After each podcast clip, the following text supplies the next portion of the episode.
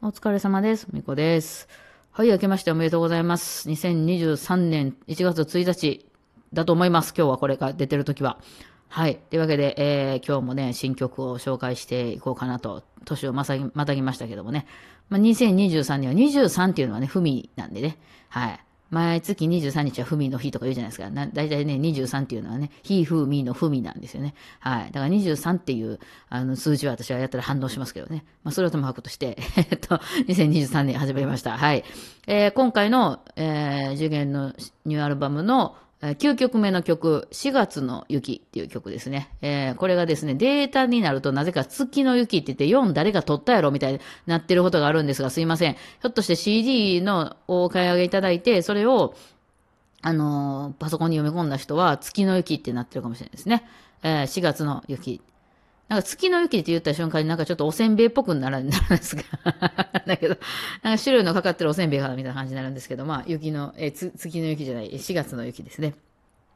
えーこれはまあ私も何回か言ってるんですけども、あのえーイタリアンマフィア×ブラームスみたいな感じにしました。えーこれはね、両方に、えー趣味がある人じゃないと意味わかんないかもしれないですね。まあ、あの、ゴッドファーザーみたいな音楽をちょっと想像したんです。えー多分ね、一番初めを遡るとね、何やったっけ？映画を見たんですよ。あの、夏だか秋だかに、あの、何やったっけ？ガンパウダーミルクシェイクでしたっけ？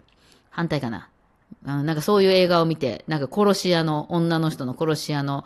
映画で、なんかストーリー的には別に特になんかあんまり、ストーリーがめっちゃ面白いとかいうわけじゃないですけど、ただただ爽快みたいな。女の人がもう銃撃ちまくるみたいな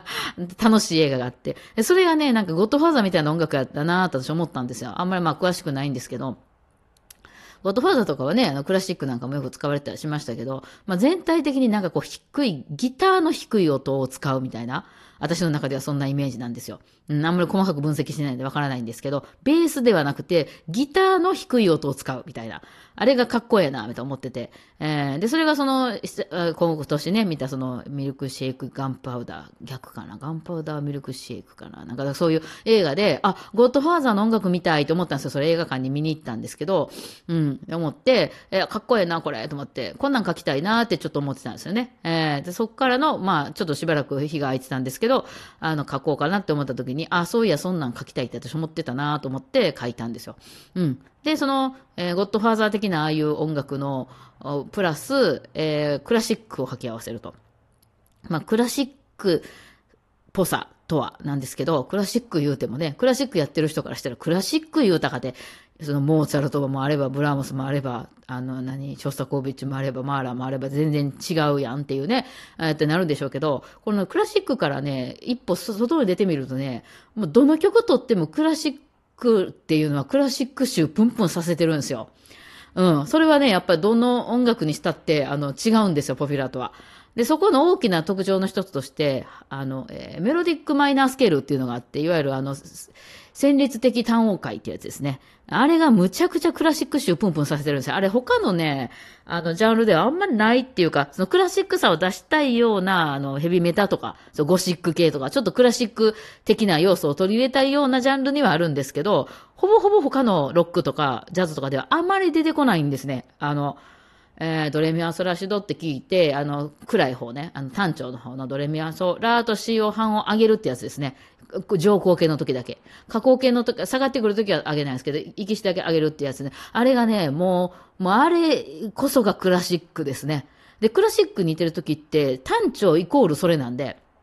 あの、えーあの、メロディックマイナーなんで、旋律的単音階って言われるやつ。あの、あれでしょ、皆さん、バイオリンの人やったら絶対やる、あの、小野アンナバイオリン教本の単調のとこ全部旋律的単音階でしょ。ほほぼほぼね。うん。で、あの、多分、ハノンとかもそうそうじゃないですか？単調やと。ね。上行形の時はなんか上がってて、下降形の時は下がってくるみたいな。あ、音下がるみたいなね。そうそう。下降形の時がいわゆる普通の、あの、なんていうの、デフォルトの音なんですけど。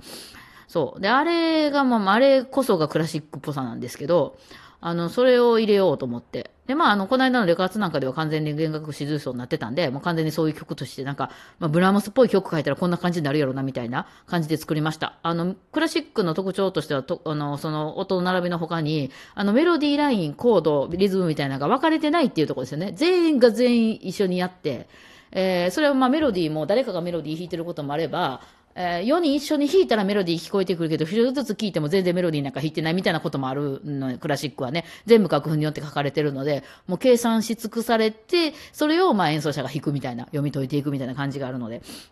まあそんな感じにしました。はい。あだから、あの、4人揃って弾くとかっこいいみたいな。まあ、あの、CD の場合は、最後まで、えー、バンドは入ってるんですけど、あの、まあ、私が結構何人、4人ぐらいかな。私が弾いてます、最後ら辺はね。そうなんです。まあ、その辺を掛け合わせて作った曲です。はい。まあ、こういう曲はね、まあ、これだから、例えば私と松本さんと2人で演奏するとかになってきたらどうしようかなとは思ってるところですけどね。うん。まあ、あの、ゴッドファーザーっぽさとかいうのも別にその、マフィアの、が使ってる音楽がこれとかじゃない、マフィア別に音楽、なんかあれね、そんな、なんかテーマソングがあるわけじゃないですけど、まあ、マフィア映画とか言われるのにはなんかしらんけど、そういうイタリアの、なんか感じの低いギターが出てきてみたいな、うん、ちょっと暗いメロディーでみたいな、私の中ではそういうイメージだったんで、えー、まあそんな感じにしてみました。はい。まあ私が書いた曲ですね。えー、9曲目、正月から暗い曲でいきます。はい。では4月の雪、聴いてください。うん。